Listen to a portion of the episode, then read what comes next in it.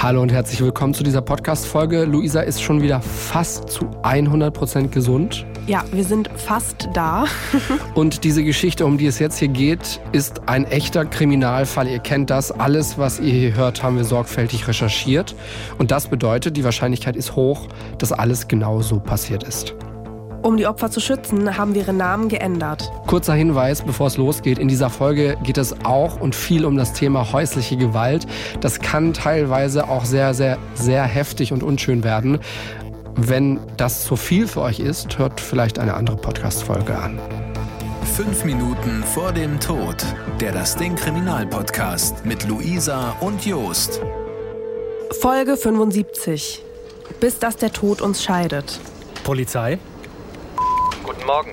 Guten Morgen. In dieser Folge heute sprechen wir nicht nur über einen, sondern über gleich zwei Fälle, die sich in ihrer Art und Weise ähneln und die so oder so ähnlich regelmäßig in Deutschland leider vorkommen.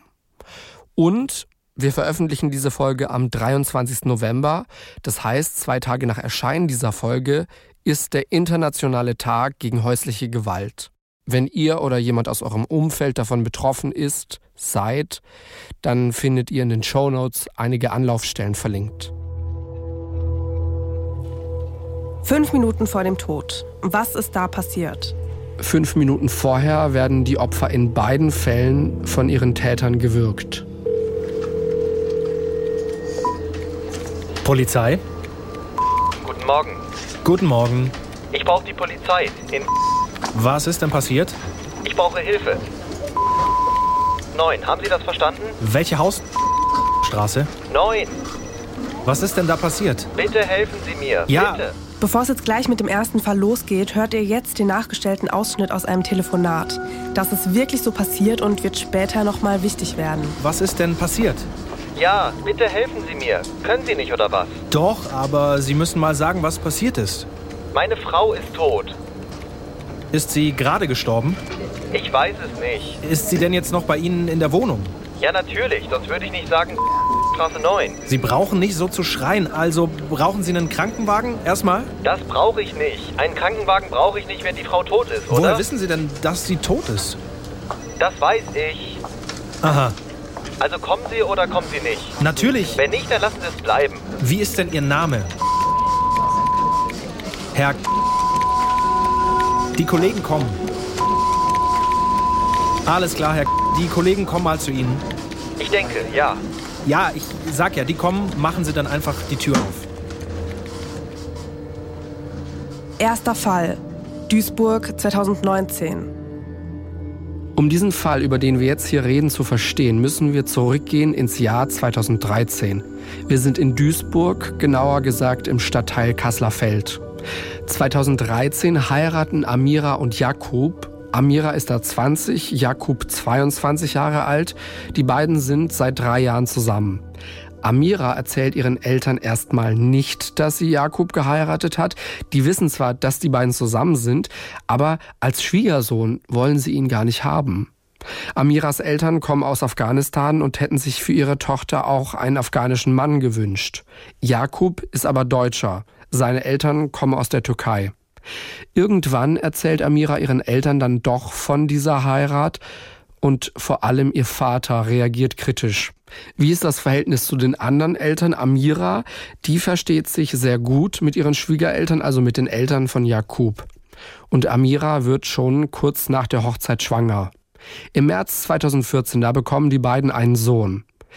Die Beziehung der beiden fängt in den kommenden nächsten Monaten und Jahren dann aber an zu kriseln. Die beiden streiten sich ständig, Jakub schlägt Amira sogar auch. Was Jakub anscheinend fehlt, ist die Intimität in der Beziehung. Amira distanziert sich in den kommenden Jahren aber immer weiter von Jakub und ihrer Beziehung und redet lieber mit ihren Freundinnen über ihre Probleme. Denen hat sie auch erzählt, dass Jakub sie teilweise schon geschlagen hat. Und sie erzählt ihnen, dass sie überlegt, sich von Jakub scheiden zu lassen. Sie habe sogar schon nach einer eigenen Wohnung gesucht. Eine ihrer Freundinnen sagt später, dass sie das Gefühl gehabt habe, Amira sei wegen ihrem Sohn mit Jakub zusammengeblieben. 2018 wird Jakub dann von der Polizei mit einer Prostituierten erwischt und muss ein Bußgeld zahlen. Als Amira das rauskriegt, sagt sie ihm ganz direkt, dass sie sich von ihm trennen will. Er entschuldigt sich aber bei ihr und Amira lenkt nochmal ein. Jakub glaubt übrigens nicht, dass Amira sich wirklich von ihm trennen könnte. Er liebt sie und glaubt, dass sie ihn genauso lieben würde. Selbst wenn er sie geschlagen hat, ist sie ja bisher immer bei ihm geblieben. Tatsächlich hängt Amira aber nicht so an ihrer Beziehung, wie Jakub glaubt. Sie hatte sogar schon zwei Affären. Eine ihrer Freundinnen wird später über einen der beiden Männer sagen, dass sie das Gefühl gehabt habe, Amira sei verliebter in ihn gewesen als in ihren Mann. Ob Jakub von diesen Affären weiß, das kann später aber nicht mehr rausgefunden werden. Am 7. September 2019, da verabredet sich Amira mit einem dieser beiden Männer. Den Tag über hat Amira einen Tagesausflug gemacht mit einer Freundin und deren Schwester. Jakub hat an diesem Tag auch frei. Er geht mit seinem Sohn auf den Spielplatz zu seinen Eltern. Abends gehen die beiden wieder nach Hause und warten auf Amira und gegen 20.30 Uhr kommt die dann auch nach Hause, hat es aber ziemlich eilig, weil sie ist ja gleich noch verabredet mit diesem Mann. Deswegen sagt sie ihrem Sohn jetzt nur im Vorbeigehen Hallo und geht direkt ins Bad, um sich fertig zu machen. Als Amira im Bad dann fertig ist, geht sie ins Schlafzimmer, um sich etwas anderes anzuziehen.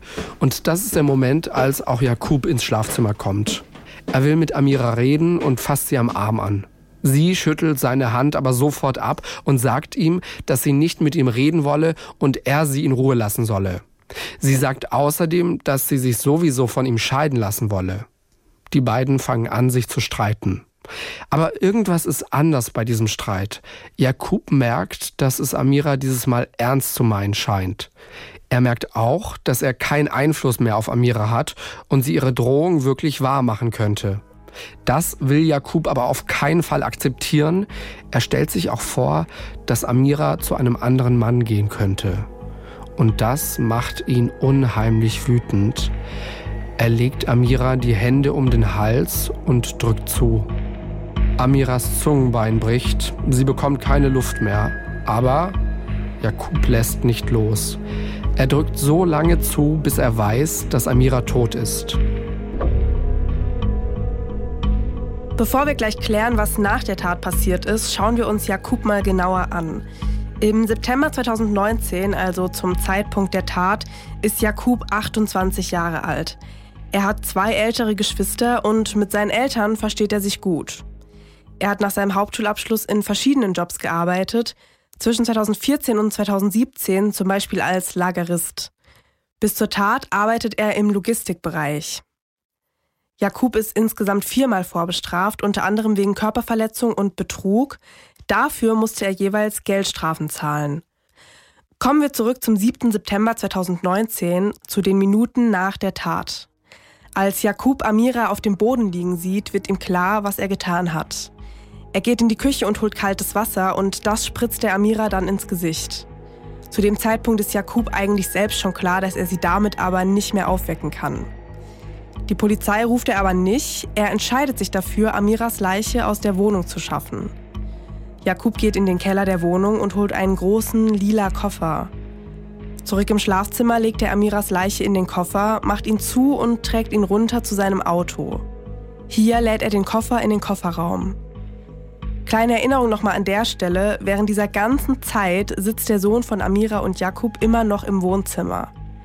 Das weiß natürlich auch Jakub, er versucht deswegen, sich so gut wie es geht zu beeilen. Jakub holt dann seinen Sohn, fährt mit ihm im Auto zu seinen Eltern zum Abendessen. Und das ist dasselbe Auto, in dem der Koffer mit Amiras Leiche im Kofferraum liegt.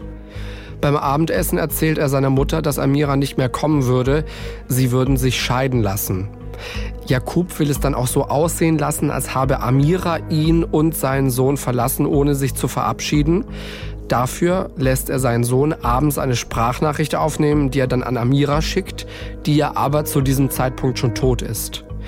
Jakub weiß, dass er den Koffer mit Amiras Leiche nicht ewig in dem Auto lassen kann und deswegen fängt er am nächsten Tag an, auf eBay nach einer Garage zu suchen. Er findet dann auch relativ schnell eine passende Garage und er schreibt der Vermieterin. Diese Vermieterin und er treffen sich sogar schon am nächsten Tag, am 9. September, um sich die Garage anzuschauen. Diese Garage ist auf einem Garagenhof, auf dem noch circa 30 andere Garagen stehen. Sie hat keine Fenster, ist komplett leer und Jakub sagt dann auch direkt zu dieser Frau, dass er diese Garage mieten wolle. Die beiden schließen einen Mietvertrag, wie man das eben so kennt, und dann macht sich die Vermieterin wieder auf den Weg. Als die weg ist, fährt Jakub sein Auto in die Garage und stellt den Koffer ab. Dann fährt er wieder aus der Garage raus und schließt das Tor hinter sich ab. Nach ein paar Tagen will Jakub Amira dann als vermisst melden. Dadurch sollen alle denken, dass sich Amira wirklich einfach so aus dem Staub gemacht hat. Die Polizei nimmt die Vermisstenanzeige aber nicht auf. Amira ist erwachsen und kann hingehen, wo sie will. Zu dem Zeitpunkt rechnet ja noch niemand damit, dass Amira was passiert sein könnte. In den kommenden Tagen schafft Jakub dann nach und nach Amiras Sachen und ihre Klamotten in die Garage. Hier legt er auch ihr Handy ab. So soll es glaubhaft wirken, dass Amira einen Koffer gepackt und einfach gegangen ist. Ein paar Tage später hat Jakub dann aber ein neues Problem. Amiras Leiche fängt langsam aber sicher an zu stinken. Er kauft Duftsprays und verteilt sie in der Garage. Diese Sprays sprühen alle paar Stunden von selbst. So will Jakub den Geruch überdecken. Jakub merkt aber schnell, dass die Sprays nichts bringen. Der Geruch ist mittlerweile zu stark und wird immer stärker. Er weiß, dass er die Leiche nicht ewig in der Garage lassen kann und er beschließt deswegen jetzt, Amiras Leiche zu vergraben. In den kommenden Tagen sucht er deswegen nach einem passenden Ort. An einem Vormittag fährt er an dem Gelände einer Firma vorbei. Hier in der Nähe einer Kreuzung stehen ein paar Altkleider und Glascontainer. Das Gelände hinter den Containern, das benutzt schon seit Jahren niemand mehr. Das weiß Jakub, weil er hier in der Gegend aufgewachsen ist. Und für das, was er vorhat, scheint das der perfekte Ort zu sein. Einige Tage nach der Tat fährt Jakub dann mit dem Koffer im Auto, einer Schaufel und einem Schneeschieber dahin. Er parkt sein Auto vor den Containern, nimmt die Schaufel und den Schneeschieber und klettert durch ein Loch im Maschendrahtzaun auf das Gelände. Er läuft einige Meter, dann fängt er an, ein großes, rechteckiges Loch zu graben. Als das Loch tief genug ist, geht Jakub zurück und holt den Koffer aus dem Auto. Er legt Amiras Leiche in das Loch, dann legt er eine Plastikmülltüte drüber und schüttet die ausgebuddelte Erde zurück auf das Loch. Die Schaufel und den Schneeschieber wirft Jakub einfach ein paar Meter weiter in einen Dornbusch. Dann fährt er zurück nach Hause. In den Tagen danach verhält sich Jakub immer wieder vor seiner und Amiras Familie so, als würde er sich Sorgen um Amira machen. Er schreibt ihr zum Beispiel immer wieder auf WhatsApp und ruft sie auch auf ihrem Handy an, obwohl sie ja gar nicht rangehen kann. Irgendwann ruft er sogar ihre Freundinnen an und fragt, ob sie was von Amira gehört hätten. Am 21. September, da sind dann schon wirklich einige Tage vergangen, melden Amiras Eltern sie dann als vermisst. Sie machen sich große Sorgen um ihre Tochter. Dieses Mal fängt die Polizei an zu ermitteln. Jakub wird mehrere Male als Zeuge vernommen. Amira wird im kompletten Schengen-Raum gesucht. Und die Polizei läuft auch mit Spürhunden die Nachbarschaft ab. Es wird auch eine Mordkommission gegründet. Diesen Teil macht die Polizei aber erstmal nicht öffentlich. Irgendwann fängt die Polizei dann an, Jakub zu verdächtigen. Die Polizei findet dann auf seinem Handy unter anderem einen Hinweis auf diese gemietete Garage, in der ja die Leiche war, die mittlerweile aber schon rausgeschafft wurde. Und am 5. Dezember durchsucht die Polizei dann genau diese Garage. Und selbst nach knappen zwei Monaten riecht es in der Garage immer noch nach Verwesung. Dieser Geruch ist immer noch da. Hinten rechts sehen die Ermittlerinnen und Ermittler auch direkt, dass dort in der Garage eine Flüssigkeit ausgelaufen sein muss. In der Garage findet die Polizei die Sachen und auch das Handy von Amira. Jakub wird noch am selben Tag vorläufig festgenommen und kommt einen Tag später in Untersuchungshaft. Am 5. Dezember wird er noch zweimal vernommen, bei der ersten Vernehmung sagt die Polizei ihm nach knappen 40 Minuten, dass man seine Garage gefunden und auch schon durchsucht habe. Als Jakub das hört, bricht er die Vernehmung ab. Er kommt zurück in seine Zelle, nach einer Weile fragt er aber, ob er jemanden anrufen könne. Er kriegt dann ein Handy, die Person, die er anrufen will, geht aber nicht ran. Da fängt Jakub dann an zu weinen. Die Polizisten kriegen das mit und bieten ihm an, ob er nochmal was zur Sache sagen wolle. Jakub sagt ja und wird ein zweites Mal vernommen. Bei dieser zweiten Vernehmung gibt Jakub zu, dass er Amira umgebracht hat. Er sagt, ich habe sie sehr geliebt, ich wollte sie nur für mich haben. Er lässt sich dann auch direkt eine Karte geben und zeigt den Beamten, wo er ihre Leiche vergraben hat. Die Polizei macht sich am nächsten Tag auf den Weg zu dem genannten Ort. Hier finden sie tatsächlich Amiras Leiche. Die Leiche kommt in die Rechtsmedizin und wird obduziert. Die ist da schon stark verwest. Durch die Tattoos auf der Leiche ist aber schnell klar, dass es wirklich Amira ist. Die Staatsanwaltschaft beantragt einen Haftbefehl wegen Totschlags. Es kommt zum Prozess vor dem Duisburger Landgericht. Jakub wird wegen Mordes zu lebenslanger Haft verurteilt.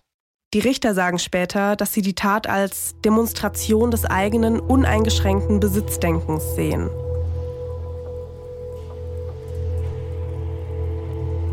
Zweiter Fall, Bad Oeynhausen 2009. Bad Oeynhausen ist eine Stadt in Nordrhein-Westfalen in der Nähe von Bielefeld. Am 16. September 2009 geht bei der Polizei um 1.57 Uhr nachts ein Notruf ein.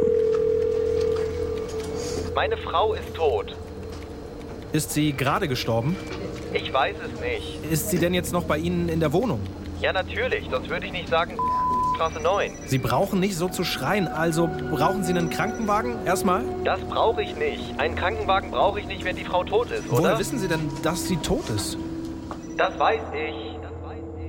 Diesen Notruf haben wir nachgesprochen und ein paar Minuten nachdem dieser Notruf stattgefunden hat, kommen zwei Polizisten zu der Adresse, um die es geht. Sie klingeln an der Tür, aber es macht keiner auf. Einer der beiden Polizisten klingelt und klopft weiter. Der andere geht mit seiner Taschenlampe ums Haus und schaut nach offenen Türen oder Fenstern. Nach ein paar Minuten macht dann aber doch ein älterer Mann die Tür auf. Der wirkt verschlafen. Der Mann sagt zu den beiden Polizisten, dass seine Frau tot sei. Dann geht er mit ihnen ins Schlafzimmer. Hier auf dem Bett liegt die Leiche einer Frau. Sie ist mit einer Bettdecke zugedeckt. Die Polizisten sehen zuerst nur ihr blau angelaufenes Gesicht. Sie rufen einen Rettungswagen und die Feuerwehr. Aber wie geht es mit diesem Mann weiter und wer ist er überhaupt? Das klären wir gleich. Davor schauen wir auf die Leiche, die in die Rechtsmedizin kommt und dort obduziert wird. Und nach dieser Obduktion steht fest, diese Frau wurde stranguliert. Außerdem findet man an den Armen, an den Beinen und am Rücken bläuliche Verfärbungen. Das heißt, die Frau muss geschlagen worden sein. Aber wer ist dieser Mann, der den Beamten da die Tür aufgemacht hat? Wir haben ihn Manfred genannt. 2009, in dem Jahr, in dem das Ganze passiert, ist Manfred 62 Jahre alt. Seine Frau ist sechs Jahre jünger als er. Wir haben sie Petra genannt. Die beiden sind schon lange verheiratet, seit 1976. Und sie haben drei Kinder, zwei Töchter und einen Sohn. Ungefähr zu der Zeit, als ihr Sohn auf die Welt kommt, verändert Manfred sich ziemlich stark. Er sieht sich als Herr des Hauses und schlägt seine Frau und seine Töchter immer wieder. Petra ist von da an still und zurückhaltend. Sie versucht alles, damit Manfred sich nicht aufregt und stellt sich schützend vor ihre Töchter, wenn er sie wieder schlägt. Er hält sich nur dann zurück, wenn fremde Leute da sind. Manfred ist es nämlich wichtig, dass alle denken, sie seien eine normale, glückliche Familie. Seinen Sohn schlägt er nie. Manfred glaubt, dass er und sein Sohn auf einer Augenhöhe sind. Nur die Frauen in der Familie müssen sich unterordnen. 2002 reicht es einer der Töchter dann. Sie ist da schon 21 Jahre alt und sagt ihrer Mutter, dass sie ausziehen werde. Sie organisiert das Ganze heimlich. Sie hat Angst, dass ihr Vater sie sonst wieder schlagen könnte.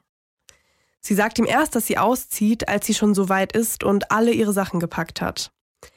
Als Manfred das hört, macht er eine Riesenszene. Er beschimpft seine Tochter und läuft ihr hinterher zum Auto. Als sie sich auf den Fahrersitz setzt, wirft sich Manfred auf sie, so kann sie die Autotür nicht zumachen. Sie hat aber glücklicherweise eine Freundin für den Umzug dabei, die läuft jetzt hinter Manfred, zieht ihm von hinten die Hose runter und in dem Moment steht er dann auf und lässt seine Tochter gehen. Er sagt, dass er jetzt nur noch eine Tochter habe. Seine Tochter kommt erst an Weihnachten wieder nach Hause. Auch hier schlägt Manfred sie wieder. Die lässt sich das jetzt aber nicht mehr gefallen. Sie droht ihm damit, die Polizei zu rufen. Da lässt Manfred sie dann auch tatsächlich in Ruhe. Seitdem haben die beiden nur noch ganz selten Kontakt und meistens auch nur am Telefon. Auch Petra geht es durch diese ständigen Wutausbrüche schlecht. Petra, seine Frau, schon 1994 erzählt sie ihrer Schwester, wie Manfred eigentlich wirklich ist als Mensch und dass sie sich gerne von ihm trennen würde. Wir erinnern uns, diese Tat war 2009. Das ist 1994 schon passiert. Petras Schwester will ihr helfen, darauf geht Petra aber nicht ein. Und in den Jahren danach denkt sie immer wieder darüber nach, sich von Manfred zu trennen. Sie redet auch mit ihrer Mutter darüber, mit einer von ihren Töchtern und sogar mit ihren Arbeitskolleginnen.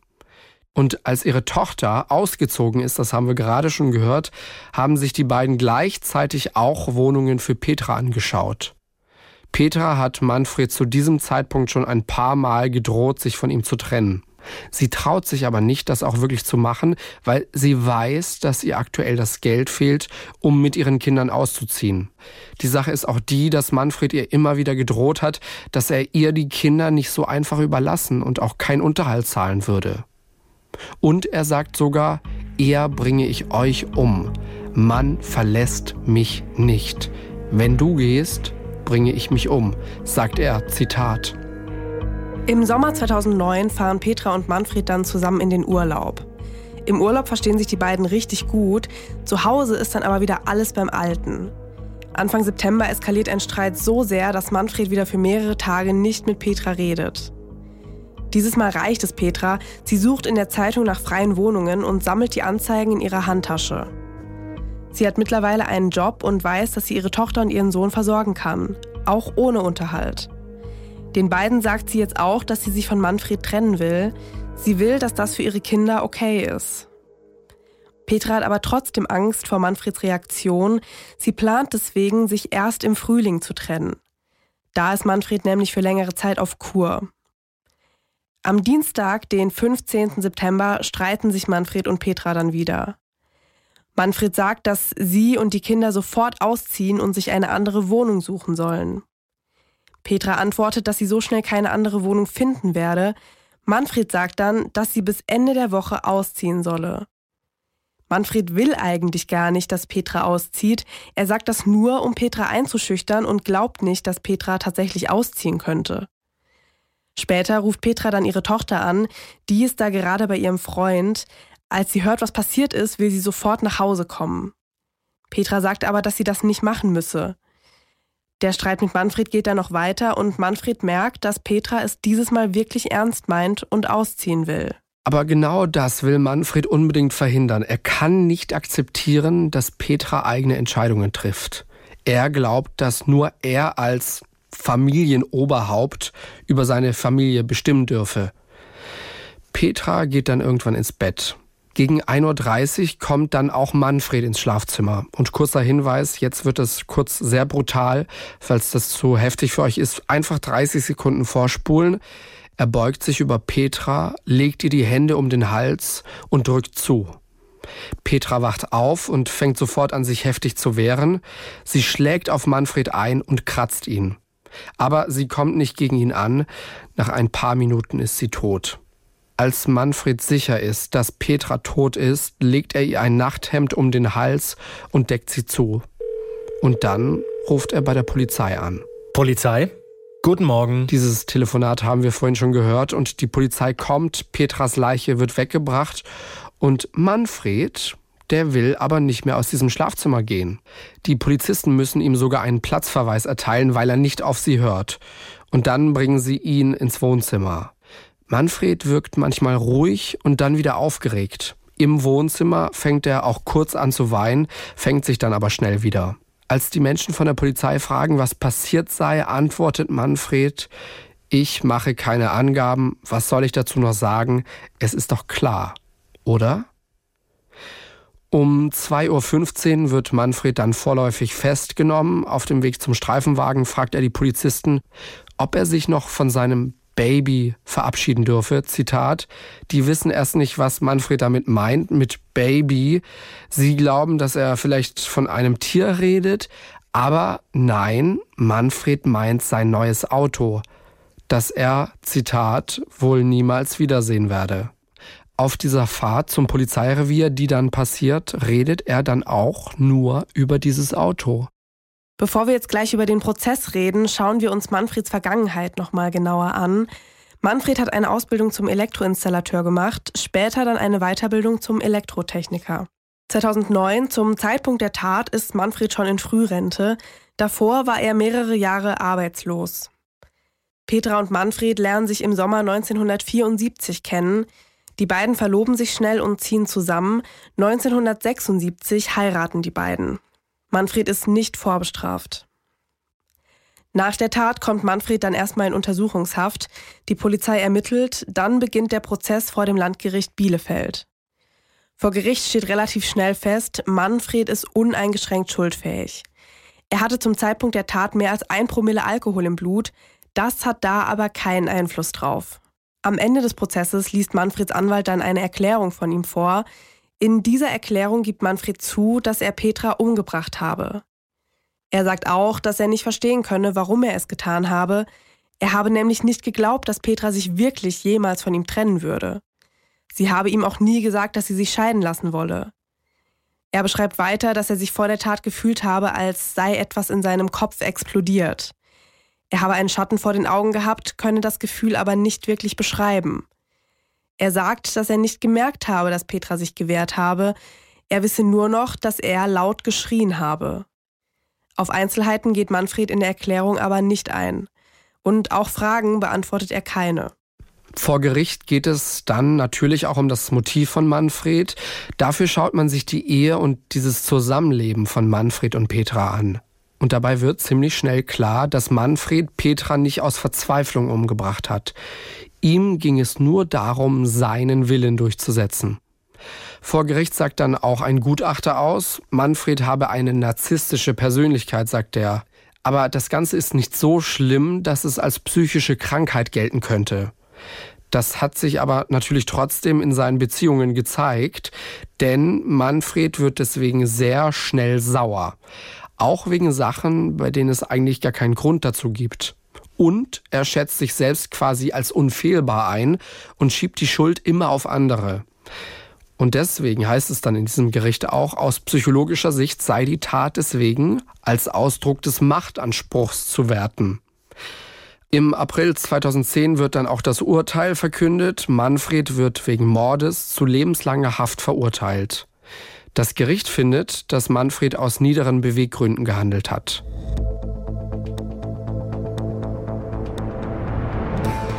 Unsere Justizexpertin Elena ist jetzt hier. Hello. Hallo. Hi. Wir haben dich meistens hier am Start, weil du uns irgendwelche juristischen Begriffe nochmal erklärst, erklärst, wie Sachen ablaufen. Heute bist du aber hier, weil du Stichwort Gewalt auch neulich selbst was erlebt hast, ne? Ja, man könnte sagen, Stichwort eigentlich auch in dem Fall häusliche Gewalt spricht ja immer dafür bei häuslicher Gewalt, dass es die nächsten Angehörigen trifft, also die Ehefrau, Freundin etc. Und ähm, ja, ich habe was Ähnliches, muss man sagen, tragischerweise nach Feierabend erlebt in der S-Bahn nach Hause. Ich mhm. saß nämlich in einem Vierersitz und irgendwann im Laufe der Fahrt kam ein Pärchen rein. Das hat man recht schnell gemerkt, dass es ein Pärchen war. Sie war recht jung, würde ich sagen, höchstens 19, er Mitte 20. Und ähm, er, sie hat sich direkt neben mich gesetzt in diesen anderen Vierersitz. Er wollte allerdings nicht, dass sie da sitzt und rief ihr noch zu, komm hier zu mir, wir möchten uns da hinten hinsetzen oder setz dich zu mir da nach hinten. Mhm. Hat sie nicht getan. Daraufhin ist er neben sie gesessen und ich habe von Anfang an gedacht, irgendwie ist das schräg. Also ich weiß nicht, man hatte manchmal so ein Gefühl, ne? Mhm. Und äh, in dem Moment, er beugte sich dann zu ihr rüber und sagte, und heute Abend sprechen wir uns richtig aus und so. Und sag mal, wolltest du mich betrügen? Und zeig dir irgendwas auf Instagram und wer ist der Typ? Und ich guck, ich guck so rüber, obwohl er sie komplett verdeckt und sich komplett über sie rüberhängt und sehe, dass er irgendwas mit der Hand macht und sie schon zuckt. Also so zurückzuckt, mhm. wie es jemand macht, so automatisch im Reflex wenn er Angst hat, dass er gleich geschlagen wird. Mhm. Und spätestens da hatte dieses Paar meine Aufmerksamkeit und ich habe da wirklich gefühlt hingestarrt. Und sie hatte auch tatsächlich, das ist mir dann aufgefallen, ein recht gerötetes Gesicht. Sah so aus, als ob sie schon geweint hätte. Und dann gab es plötzlich einen lauten Knall und ich dachte, ich höre nicht richtig und guck noch mal hin und sehe, wie er ihr eins, zwei, drei Ohrfeigen verpasst. Und Was? In der S-Bahn? In der S-Bahn. Wow. Mitten in der S-Bahn. und plötzlich ausholt, und das kann ich jetzt nicht mehr genau sagen, aber ich weiß, dass der Ellenbogen von ihm im Spiel war und der sich, ich weiß nicht, ob in die Magengegend oder wo genau, also auf jeden Fall voll mit diesem Ellenbogen traktiert. Und in dem Moment bin ich aufgesprungen und schreie, geht's noch? Mhm. Und der Typ, glücklicherweise, hat dann sofort von ihr abgelassen, dreht sich zu mir hin und sagt, was ist los? Ich habe dir doch nur eine Ohrfeige gegeben. Nur, also ich war, ja, ja also ich war völlig irritiert. Im ersten Moment, man sagt ja auch, warum springst du da auf? Der hätte dir selbst auch eine reinhauen können. Mhm. Aber ähm, wie gesagt, glücklicherweise habe ich es gemacht, weil dann ist er wenigstens, hat er nichts mehr ihr getan. Ja. Und dann meinte ich, okay, alles klar, dann rufe ich jetzt die Polizei. Und dann sagt er noch zu mir, ach was, äh, Polizei können Sie ruhig rufen, die sagt sowieso, dass ich ihr nichts tue. Es ist, also es war wirklich extrem krass und es kommt das Tragische an der ganzen Geschichte. Ich hatte tatsächlich an dem Tag, ich bin ja manchmal so verpeilt, kein Ladegerät dabei und mein Handy war aus. Oh nein. Ja. Also ich habe ihm jetzt gedroht damit, dass ich die Polizei rufe, hatte selbst aber kein Handy. Ja. Und glücklicherweise die einzige Dame, die, glaube ich, diesen Vorfall von hinten beobachtet hat, die hinten hinter diesem Pärchen saß, die gab mir dann ihr Handy und ich völlig verwirrt habe diese 110 nicht mal schnell genug wählen können. Dann kam der nächste Halt und die Dame meinte, es tut mir wahnsinnig leid, aber ich müsste aussteigen. Die, vom die Handy. mir dieses Handy ja. gegeben hat. Und ich habe einfach gehofft, dass sie, ne, also dass sie diese 110 weiterhin wählt und die Polizei alarmiert. Ja. Und in dem Moment ist aber dieses Pärchen wohl auch ausgestiegen, die ich dann ja, mehr oder klar. weniger aus den Augen gelassen habe. Sie ist rausgerannt voraus, er ihr hinterher und hat tatsächlich auch noch ganz dreist in die Bahn zu mir rein also irgendwie mit so komischer Gestik zu mir reingemacht. Ähm, ja, und das Tragische an der ganzen Geschichte ist, dass tatsächlich die Leute mal kurz durch diesen Aufruhr, dass ich gebrüllt habe, geguckt haben, aber ich glaube, der Großteil einfach nicht mitbekommen hat, was passiert ist. Weil alle in ihrem Handy rumgedattelt haben, muss mhm. man sagen, hatten Kopfhörer auf, haben wahrscheinlich auch nichts gehört mhm. und keiner ist dann irgendwie mehr gekommen und hat sich, also hat sich keiner weiter dafür interessiert, für dieses Pärchen, obwohl relativ viele ausgestiegen sind. Und ich muss dazu sagen, das ist auch was, was ich tierisch bereue. Ich habe in dem Moment nicht gewusst, wen ich jetzt noch ansprechen soll mit des Hand wegen des Handys. Mhm. Und mir ist auch nicht eingefallen, und das ist der grobe Fehler, den ich gemacht habe, dass ich eigentlich eigentlich zum S-Bahn-Fahrer hätte gehen können. Ja, also stimmt, ja. wenn ihr sowas beobachtet, geht zum S-Bahn-Fahrer, weil der hat wohl einen Notrufknopf. Wie mir dann die Dame von der Polizei, ich war es hat nicht mehr lange gedauert und ich war zu Hause und ich habe natürlich dann die Polizei angerufen und die meinten, ja, es ist jetzt im Prinzip eine halbe Stunde vergangen. Sonst, wenn ja. sie früher angerufen hätten, hätten wir direkt einen Streifenwagen hingeschickt und der hätte die im Zweifel aufgreifen können. Jetzt ist vielleicht schon, sind die über alle Berge oder wieder in der Bahn, man weiß ja, es ja. nicht. Also klar, jede Sekunde zählt. Das muss man ehrlicherweise sagen und ich habe mich einfach darauf verlassen, dass die Dame dann den Notruf tätigt, ne? die mir mhm. das dies versprochen hat. Aber was mir nicht eingefallen ist, ist der S-Bahn-Fahrer, der zusätzlich noch hätte die Polizei rufen können. Und ich war in dem Moment, muss ich ehrlich sagen, ich kam nach Hause und habe auch tatsächlich gezittert. Ja, weil man rechnet damit ja auch ja, nicht. Ja, du bist ja in deiner, natürlich äh, arbeite ich auch als Strafverteidigerin, aber dann bist du ja nicht direkt in dieser Situation, dass du mitbekommst, wie jemand wirklich mitten in der S-Bahn am helllichten Tag vor anderen Leuten sich diese Dreistigkeit rausnimmt, seine Freundin so rabiat anzugehen und anzugreifen, das war für mich, das hat mich erstmal fassungslos hinterlassen. Mhm. Und auch die Tatsache, dass wirklich es gefühlt kein Mensch mitbekommen hat, außer mir und wahrscheinlich die Dame hinten dran. Mhm und auch keiner weiter reagiert hat und sich dafür interessiert hat, was jetzt eigentlich passiert ist. Da will man echt gar nicht wissen, was da dann so hinter genau. verschlossenen Türen Das ist abgeht. der Punkt. Das Dieses, ist der wie Punkt. kaputt bist du, dass du dir das da schon traust. Ja. ja. Ich will mir nicht vorstellen, was da sonst vorgefallen ist. Und wie gesagt, das Mädel hat mir wahnsinnig leid getan, weil die hat wirklich still und leise geweint. Mhm. Also keiner hat von der irgendeinen Ton gehört. Die ist auch weiß nicht, ob mehr oder weniger freiwillig mit ihm dann ausgestiegen. Und das ist ja auch das Problem häufig an häuslicher Gewalt, dass die Frauen sich einerseits nicht trauen, in Anführungszeichen aufzumucken gegenüber ihren gewalttätigen Ehemännern, sich aber auch nicht trauen, sich vielleicht jemanden anzuvertrauen oder ähm, bei mir sitzen, die hätte ja bei mir sitzen bleiben können oder so. Das ist ja meistens das, dass, es, äh, dass die schon so eingeschüchtert sind soweit, dass, dass sie auch nicht zur Polizei gehen, weil sie einfach Angst haben. Ne? Ja. Und ähm, ja, also das ist, das hat mir wieder gezeigt, dass man wirklich tatsächlich jederzeit bei sowas, vielleicht nicht so wie ich, weil es hätte auch für mich dramatischer ausgehen können. Im Nachhinein hatte ich erst diesen Schreck im Inneren, gedacht, der hätte auch mich angreifen können. Mhm. In dem Moment war er, glaube ich, so überrascht, dass sich überhaupt irgendjemand einmischt, dass er sich das gar nicht getraut hat. Aber ja. im Zweifel, wenn man sowas beobachtet, echt Zivilcourage zeigen und jemanden anderen ansprechen oder das eigene Handy rausholen und an einen stillen Platz gehen, die Polizei anrufen, so schnell wie möglich. Oder, wie gesagt, zum Fahrer der S-Bahn ja. gehen, manchmal, der einen Notrufknopf hat. Wohl. Manchmal gibt es auch direkt neben den Türen so einen so so ein Knopf, da kannst du dann zumindest schon mal mit dem reden, mit dem Bahnfahrer. Genau, ähm, genau. Mit dem Zugführer, Zugführerin. Ähm, aber klar, du brauchst halt auch diesen kurzen Moment, bis du merkst, okay, was passiert da eigentlich? Damit habe ich überhaupt nicht gerechnet. Was mache ich denn jetzt? Genau, genau. Und das ist natürlich, also in meinem Fall wirklich echt blöde mit dem Handy und echt blöde, dass die Frau natürlich das nicht weiter verfolgt hat, weil es ging wohl kein Notruf ein von der Dame, deren Handy ich diese 110 eingetippt habe und die aussteigen ah, als, musste. Als du dann später telefoniert hast mit der Polizei. Genau, die Polizei meinte, es ist vorher kein Notruf eingegangen und es ist natürlich ja. Und dass, dass es diesen Fahrer gibt, zu dem ich hätte gehen können, fällt einem dann in dieser, ja, Paniksituation nicht ein. Aber deswegen, wenn ihr sowas beobachtet, macht's besser.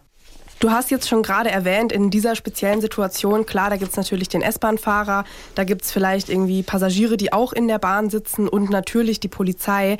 Aber was mache ich denn jetzt in einem anderen Fall, wenn ich irgendwie nur die Vermutung habe, meiner Freundin, meinem Freund könnte irgendwie sowas passieren zu Hause oder wenn ich das irgendwie, meine Freundin vertraut sich mir an oder ich bin vielleicht sogar selbst betroffen, an wen wende ich mich denn da? Ja, da gibt es glücklicherweise mittlerweile relativ viele Hilfeangebote. Es gibt das Hilfetelefon Gewalt gegen Frauen, findet man relativ einfach im Internet auch die Nummer. Dann gibt es auch ein Krisentelefon der Behandlungsinitiative Opferschutz. BIOS nennen die sich. Die beraten einen übrigens auch, wie es weitergeht nach so einer Straftat, nach so einer Körperverletzung. Also können einen da Hilfestellung geben in Sachen Anzeige bei der Polizei, wie das Ermittlungsverfahren ist und wer auch vielleicht die Kosten übernimmt dann für einen Rechtsanwalt. Und was es auch noch gibt, ist das Opfertelefon des Weißen Ringes. Die sind da wirklich auch sehr engagiert, wenn es nämlich tatsächlich dann auch dazu kommt, dass dann Anklage erhoben wird gegen den Freund, den Ehemann, den Gewalttäter oder man muss auch sagen, das betrifft auch Männer, Ehefrau, Freundin etc., dann begleiten die einen auch zu diesem Gerichtsprozess. Sie sind aber auch beratend da und können zum Beispiel auch helfen bei so einer Durchsetzung von so einem Annäherungsverbot. Das gibt es ja auch häufig. Oder dass man dem Täter oder der Täterin Anrufe und Textnachrichten untersagt. Kümmern sich also im Allgemeinen um, sage ich mal, die Geschädigten oder Opfer auch. Finanzielle Unterstützung gibt's da. Und zuletzt natürlich auch noch Frauenhaus. Also ans Frauenhaus kann man sich auch wenden, wenn man nicht weiß, wo man hin soll, weil man beim Freund, der Freundin wohnt, beim Ehemann, der Ehefrau und da irgendwie nicht rauskommt, dann frauenhaus.de, da findet man, wo sich die regionalen Frauenhäuser befinden, an die man sich so schnell wie möglich dann wenden kann. Also das sind ja auf jeden Fall einige Optionen, die man da hat und wir können nur an euch appellieren, wenn ihr das von jemandem wisst, wenn ihr irgendwie die Vermutung habt oder wenn ihr eben selbst betroffen seid, dann traut euch und macht was dagegen. Ihr müsst so nicht leben und ihr vor allem schaut nicht zu, wenn irgendwie Freunde oder sonst jemand eben so leben muss. Elena, vielen Dank. Sehr, sehr gerne.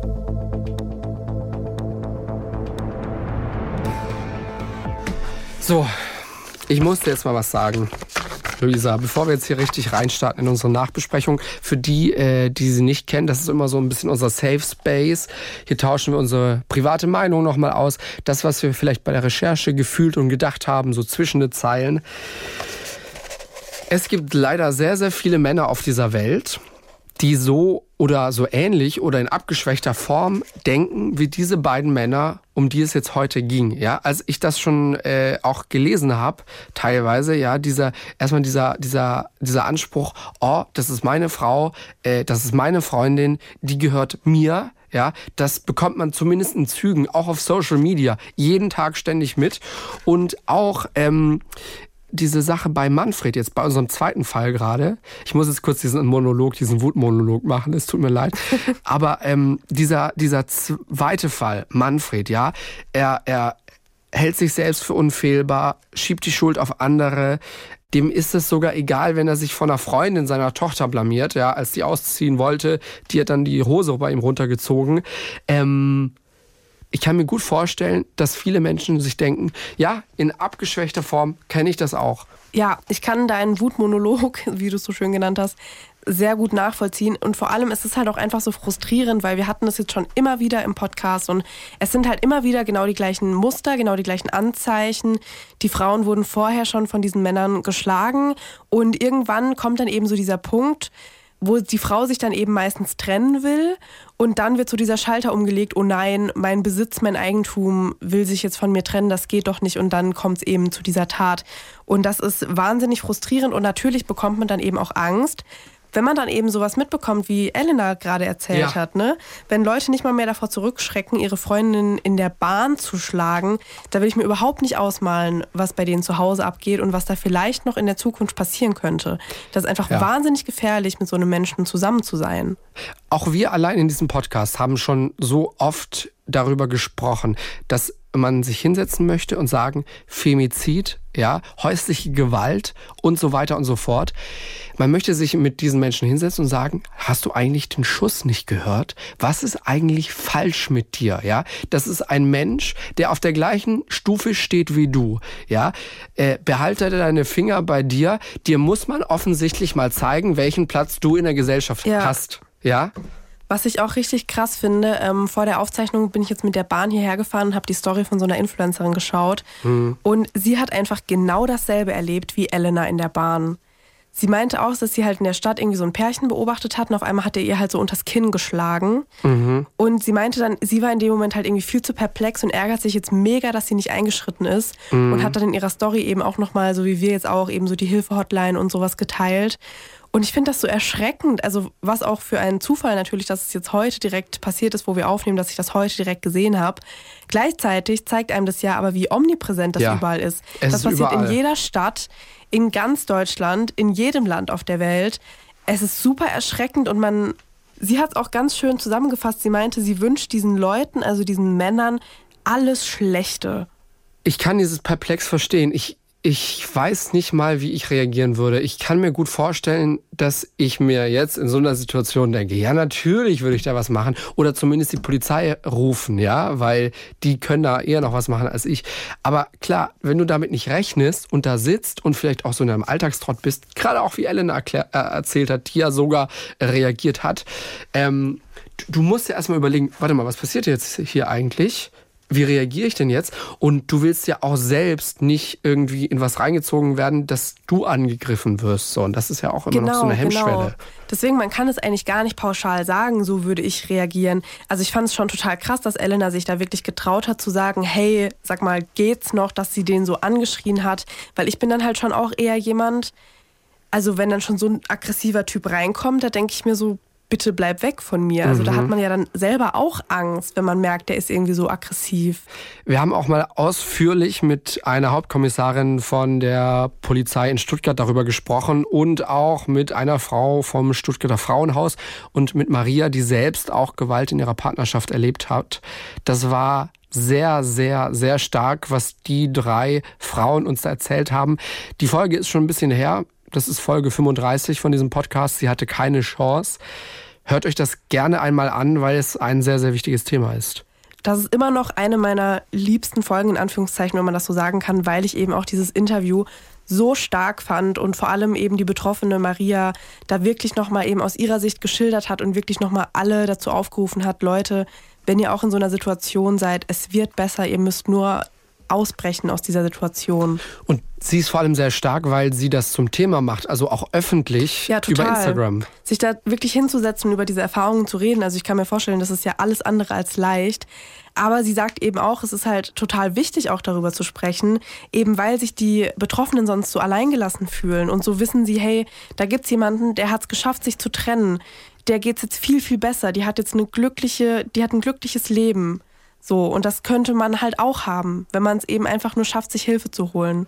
Zwei Sachen noch. Einmal dieser Manfred, der dann da von der Polizei natürlich mitgenommen wurde, äh, haben wir alle gehört, der sich dann noch von seinem Baby verabschieden wollte und dann war es ah, einfach ein Auto. War ja auch so krass. Und vor allem der Polizist, einer von denen, die da dabei waren, der meinte dann auch irgendwie später vor Gericht, dass er das so, dass er das gar nicht glauben konnte. Der war richtig entsetzt. Als es genau um dieses, um diese Geschichte ging mit diesem Auto, stand auch im Urteil ziemlich vernichtend, also es ist ein ziemlich vernichtender Satz, dass dieses Auto, welches er Baby genannt habe, in diesem von ihm aufgebauten Beziehungssystem zeige sich ein großer Mangel des Angeklagten an Selbstwertgefühl, sein Narzissmus.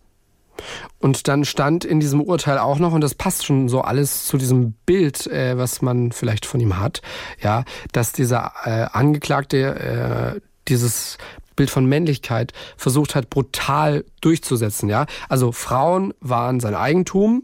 Ähm, er hat nach dem Kaiser Wilhelm Prinzip gelebt. Das heißt auf Befehl und Gehorsam einerseits, aber auch auf Fürsorge andererseits aufgebaut.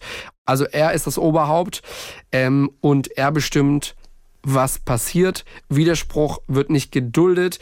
Es sei denn, dieser Widerspruch kam von seinem Sohn und er hat versucht, irgendwie so dem Patriarchat mäßig dieses ganze Familienkonstrukt so aufzubauen. Du weißt, was ich meine. Wenn diese Folge erscheint, dann ist in zwei Tagen der internationale Tag gegen Gewalt an Frauen. Da wollten wir jetzt einfach nochmal drauf aufmerksam machen.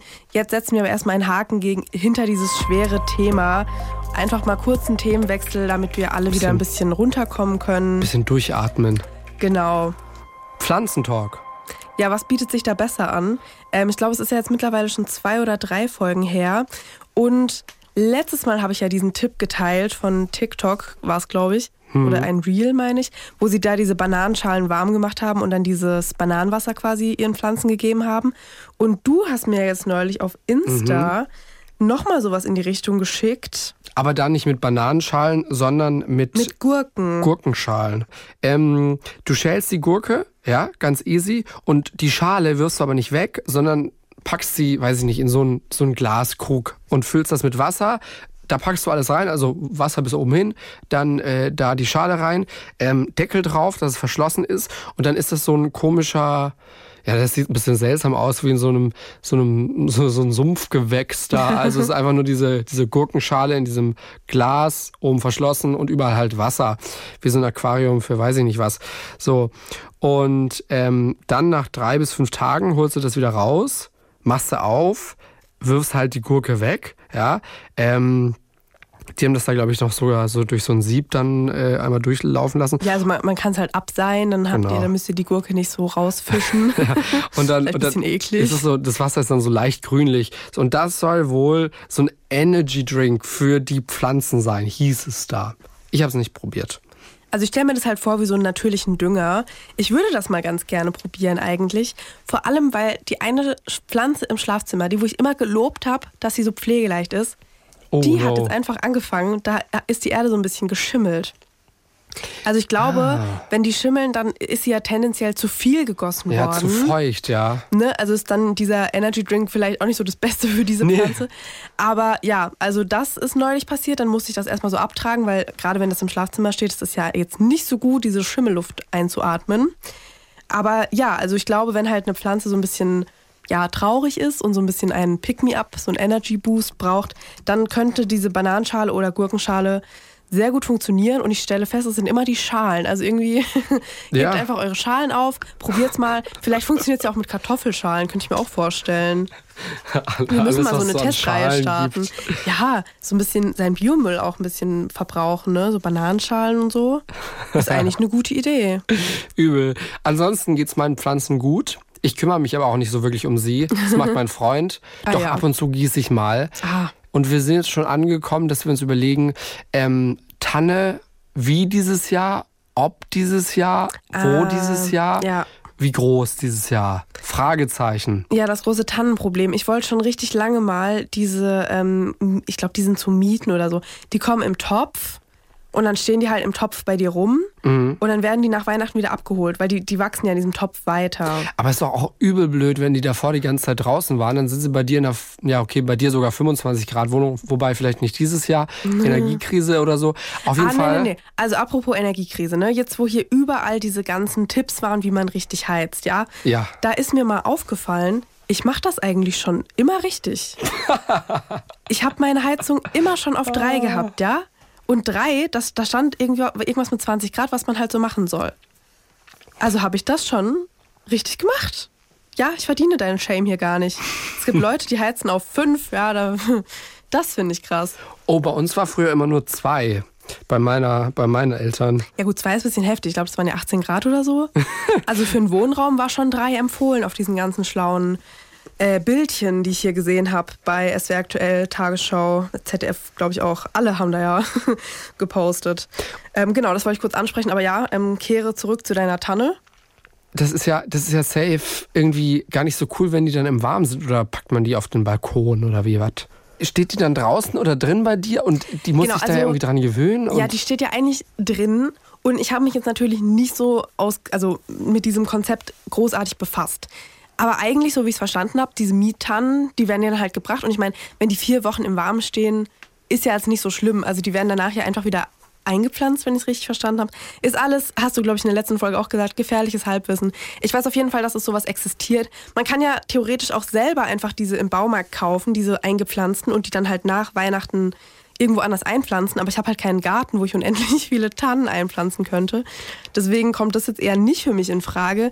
Aber ist natürlich alles ein bisschen besser als diese äh, wenig nachhaltige, abgehackte Version. Auf der anderen Seite denke ich mir auch so, irgendwie gönne ich mir so selten irgendwas. Ähm, vielleicht doch ganz 0815, so wie man halt damit aufgewachsen ist in der Kindheit. Abgehackte Tanne in so einen Ständer. Also ich bin tatsächlich mit so einem Zack. Plastikbaum aufgewachsen. Oh Gott. Ja, okay, nein. No shame. Ich kenne Leute, die machen das auch. Ich will da gar nicht haten. Das ist Das eigentlich nicht- auch eine relativ nachhaltige Variante, wenn man sich überlegt, dass man den ja wirklich mehrere Jahrzehnte haben kann. Und es gibt auch wirklich gute, also die gut aussehen. Muss Ja. man auch fairerweise sagen. Ja, ich meine, gut, unsere war halt ein bisschen ähm, älter. Also war jetzt halt nicht neuestes Baumodell. Ich weiß, also mittlerweile gibt es ja echt richtig krasse mit solchen, die wirklich echt aussehen, mit Schnee drauf und whatever. Ja. Aber nee, die, die war schon auch schön, aber wir sind auch irgendwann dazu übergegangen, dann eben diese abgehackten zu kaufen. Und ähm, ja, das haben wir jetzt eigentlich so weitergeführt, aber ja, keine Ahnung. Mal gucken dieses Jahr, ne? Weil also einen Baum hätte ich eigentlich auf jeden Fall gerne. Jetzt fällt mir gerade ein, wir haben tatsächlich noch so eine kleine Tanne, die war letztes Jahr im Topf und die war drin. Und jetzt war sie den ganzen Sommer und äh, Frühling und so draußen und wurde so ein bisschen vergessen. Und zwischendurch, als es so richtig heiß war, ging es ihr, glaube ich, auch richtig, richtig schlecht. Aber ähm, ich müsste da noch mal schauen. Die ist immer noch in diesem Topf und ich glaube, wenn man sich so ein bisschen um die kümmert, dann könnte das doch wieder was werden mit der dieses Jahr. Also wir haben sie einfach rausgestellt und so ein bisschen vergessen und irgendwie hat sie es, glaube ich, doch geschafft irgendwie, ja. Aber schreibt uns doch gerne mal, wie ihr das haltet. Das ist ja jetzt echt nicht mehr allzu lange. Also Ja. die nächste Folge, die rauskommt, ist ja schon im Dezember. Ja. Deswegen, ähm, ja, sagt uns doch gerne mal, wann holt ihr so eure Bäume und vor allem, was holt ihr für welche? Habt ihr so einen Plastikbaum, den ihr einfach immer wieder aus dem Keller kramt oder ja, geht ihr einfach klassisch in den Baumarkt und holt euch die Tanne da? In zwei Wochen sind wir zurück. Dann beschäftigen wir uns mit der Frage, hat eine Frau ihre eigene Mutter erschlagen? Die Antwort auf diese Frage in zwei Wochen hier im Podcast. Bis dann, tschüss! Fünf Minuten vor dem Tod. Der Das Ding Kriminalpodcast. Gibt's in der ARD Audiothek, der Das Ding App und überall, wo es Podcasts gibt. Und wem das nicht reicht, noch mehr Content findet ihr auf Instagram unter Kriminalpodcast.